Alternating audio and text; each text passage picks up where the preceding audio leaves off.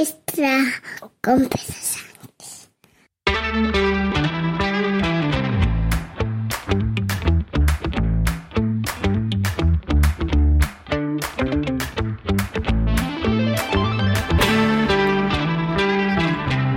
Buenos días, es lunes 20 de marzo de 2023, primavera, capítulo 949 de un podcast sobre mis cosas que en el fondo son las tuyas. Y hoy quiero hablarte de, bueno, una pequeña, un pequeño debate que surgió el otro día, bueno, más que pequeño debate, yo diría un poco revival, en la comunidad de Bala Extra en Telegram.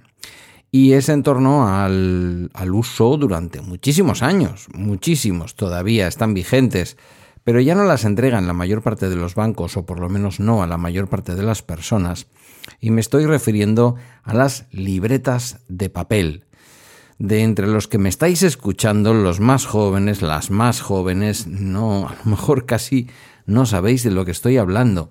Sin embargo, yo las tuve hasta el año 2007 aproximadamente, que abrí mi... Tenía previamente mi cuenta naranja mm, de ING, cuando ING todavía no era un banco integral y prácticamente era un sitio en donde tú podías llevar dinero, tu segundo banco, eh, y te daban algo de... Mm, bueno, la novedad de aquel banco fundamentalmente era que te remuneraban una cuenta que se llamaba la cuenta naranja, que se sigue llamando la cuenta naranja, por cierto, que estaba el dinero disponible y sin embargo te lo remuneraban.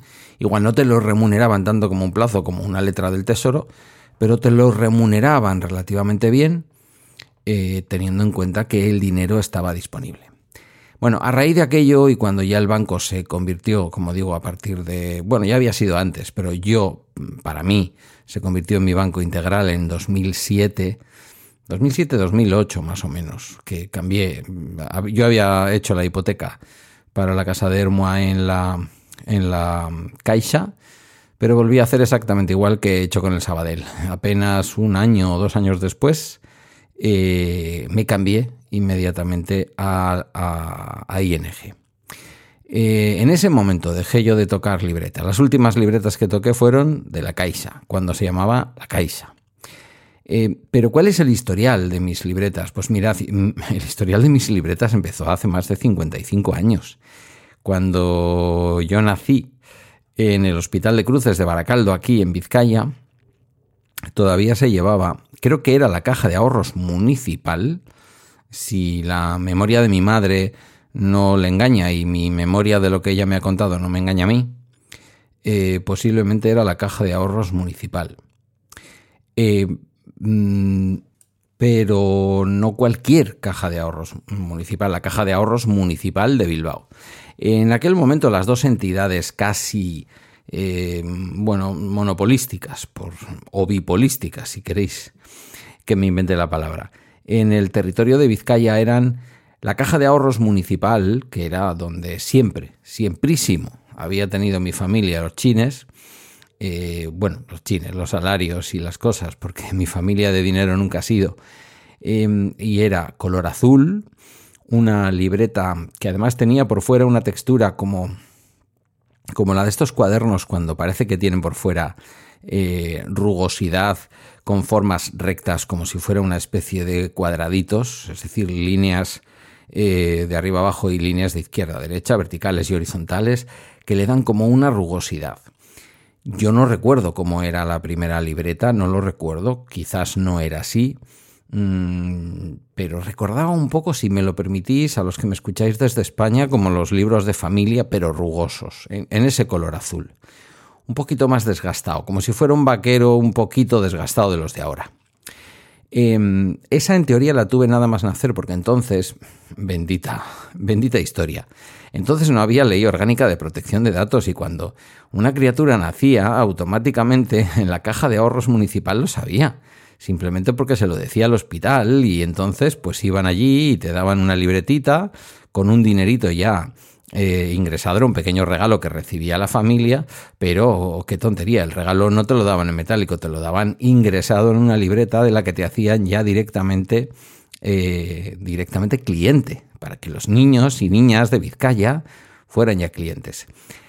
Cuando digo de Vizcaya ahí me, surge la duda, ¿no? Porque yo diría, insisto, que en mi caso fue la municipal de Bilbao. Yo no nací en el hospital de Basurto, así como Guillermo sí, yo no nací en el hospital de Basurto. Las criaturas nacíamos en aquella época, sobre todo en la maternidad del hospital de Cruces. Y sin embargo diría que, que era eso, la municipal. La caja que era, digamos, eh, la competencia directa, que yo no sé si tenía esta misma política, era la caja de ahorros vizcaína, que tenía el verde que luego heredó eh, la BBK y que yo no sé si sigue ahora mismo que la BBK, bueno, ya desapareció también, se fusionó. Bueno, BBK, BBK es la obra social ahora, como ya hemos comentado alguna vez, pasa lo mismo que con la Caixa, los nombres antiguos de las cajas se han quedado para las obras sociales y ahora BBK se fusionó hacía tiempo, se fusionó con la Cucha, que era la de la de Guipúzcoa que venía también de tener una caja de ahorros municipal de San Sebastián, creo yo, y una caja de ahorros eh, provincial. Juraría, no estoy muy seguro. Donde sí estoy seguro es de la fusión también de la caja de ahorros municipal de Vitoria y de la caja de ahorros eh, provincial de Álava, de donde surgió la caja vital. Bueno, todo ese proceso de fusiones que sumió cinco o seis cajas en una única, que ahora mismo es un banco y que escucha Bank. Ah, yo diría que ahora mismo el color de que es más bien el negro, pero durante un tiempo, quizás solo como BBK, lo que triunfó fue el verde de la caja de ahorros vizcaína. El nivel de, el nivel de presencia en el territorio era muy parecida. Yo después de esas tuve con esos cartones por fuera y para los que no habéis tenido nunca, porque sois jóvenes, una libreta, tenéis que recordar que cada vez que hacías algo, Mm, bueno, tú podías gastar, incluso tener una tarjeta, ¿no? Ya en los tiempos más modernos, la tarjeta, todo lo demás, pero luego había un momento en el que tú llevabas la libreta y la ponías al día, poner al día la libreta, que luego ya lo pusieron con maquinitas, dentro incluso del banco, y luego ya pues también eh, en el cajero, y luego ya directamente no te ponían las libretas al día eh, en la caja de dentro, ¿no? Por cuando ya empezaron un poco las en fin, las miserias dentro de, los, dentro de las cajas y de los bancos. Yo llegué a tener también eh, de la Caja Rural Vasca, de la que fuimos clientes Teresa y yo. Eh, bueno, digamos que de la libreta que yo había tenido de la municipal por nacimiento, en algún momento yo dejé de tenerla por algo, no lo sé. Y la volví a tener, tuve que volver a abrir en la municipal, cuando todavía era una caja de ahorros municipal de Bilbao, tuve que abrir una libreta, siendo joven, no sé, sería el año 84, 85, yo tendría del orden de 16, 15, 16 años, em, para poder hacerme socio del Caja Bilbao, justamente el equipo de baloncesto de mi ciudad. Eh, bueno, pues eh, yo no sé si nos engañaron o cómo fue, pero tenías que pagarlo, eh, tenías que pagar la cuota teniendo una cartilla de la caja de ahorros municipal. También una cosa que hoy lo miras con el tiempo y dices, o sea, para poder ser mm, socio del equipo tenías que usar como medio de pago eh, una cuenta en el propio, en la propia caja que daba nombre al, al equipo de baloncesto. También fue en la BBK donde tuvimos la primera cuenta conjunta Teresa y yo, donde cobrábamos nuestros salarios, que yo juraría que los cobrábamos juntos en la misma cuenta.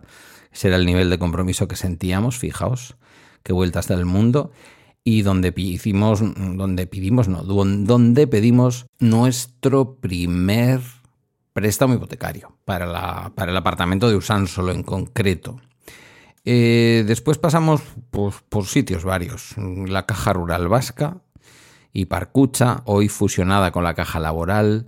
Pasamos por el Banco de Comercio, que en aquella época, si no recuerdo mal, era del grupo BBVA mm, o del Banco Bilbao, no sé lo que era entonces aunque también podría ser un banco de Banesto, pero yo juraría que no, que era del, BBVA.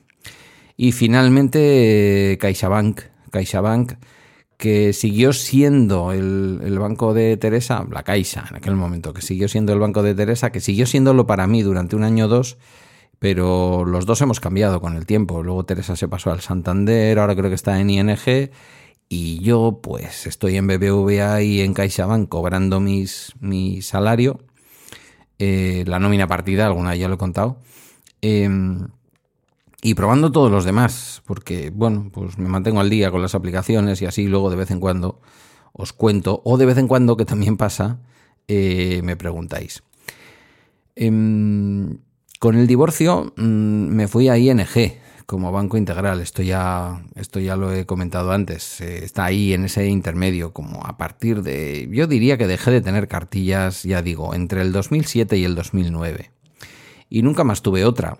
Eh, es bonito pensar que aquellas cartillas, que bueno, eran realmente un poquito engorrosas, pero era lo que había entonces, eran como apps de papel, es decir, era nuestra, nuestra banca en papel. Dice, Telefónica, no, la banca telefónica la inventó mucho después, creo que fue el Sabadell el, que inventó la banca telefónica. Eh, aquí, bueno, el que la trajo a España, perdón. Em, pero no, no, entonces ni telefónica ni nada, o sea, el papelito, el papelito. Y había un detalle que no sé si recordaréis y con esto acabo, que era que cuando tú te ibas fuera de tu territorio, estoy hablando de quienes estábamos en las cajas, y en las cajas además que eran cajas provinciales o regionales, en aquella época provinciales mayoritariamente, ¿no? Alguna regional había también en Andalucía, pero solían ser más locales.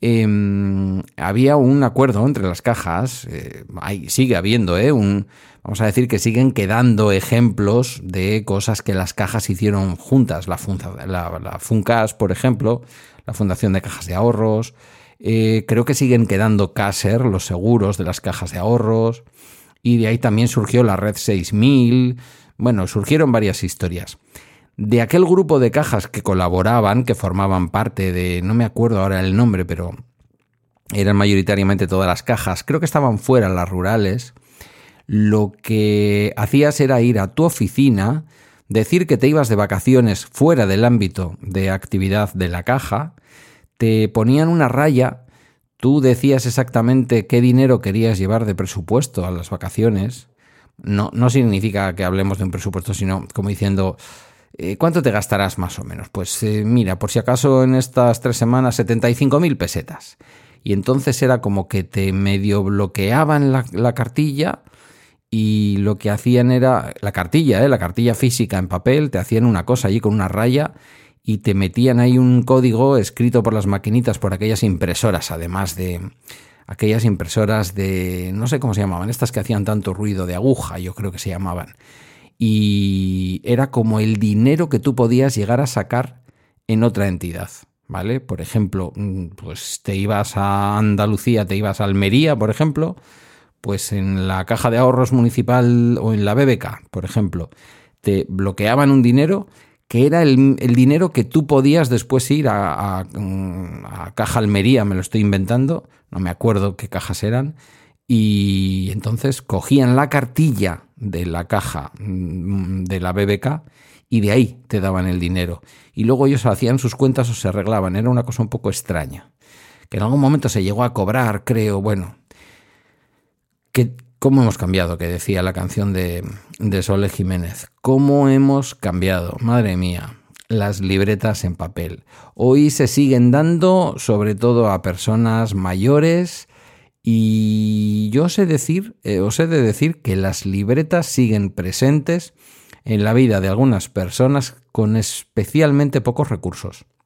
No me digáis por qué, no me digáis si es porque son personas que prefieren tenerlo eh, en libreta, pero yo sigo viendo, y no hablo de personas mayores, más libreta en papel en el contexto de mi trabajo que fuera del contexto de mi trabajo. Esto algún día tendría yo que investigar cuál es el motivo. Hasta aquí este bala extra de hoy, lunes, tan revival. Agradezco tus comentarios o mensajes en la comunidad de Telegram y a través de balaextra.com, donde están mis redes y mis medios de contacto. Gracias por tu escucha y hasta mañana.